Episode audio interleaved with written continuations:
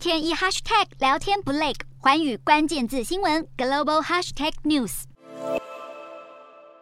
联准会二十七号升息三码，符合市场预期。美债殖利率走低，Google 广告业绩优于预期，微软和德州仪器猜测乐观，令投资人松一口气。在科技股强势领涨下，纳斯达克猛升百分之四点零六，创去年四月以来最佳单日表现。美股四大指数全数收涨，道琼指数上涨四百三十六点零五点，收在三万两千一百九十七点五九点。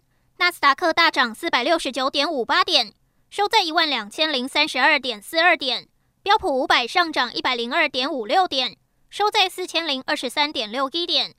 费半指数大涨一百三十二点零四点，收在两千九百一十一点。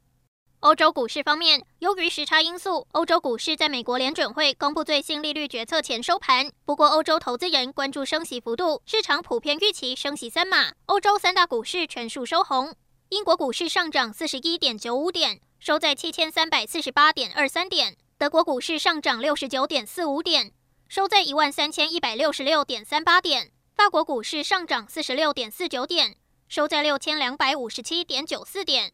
以上就是今天的欧美股动态。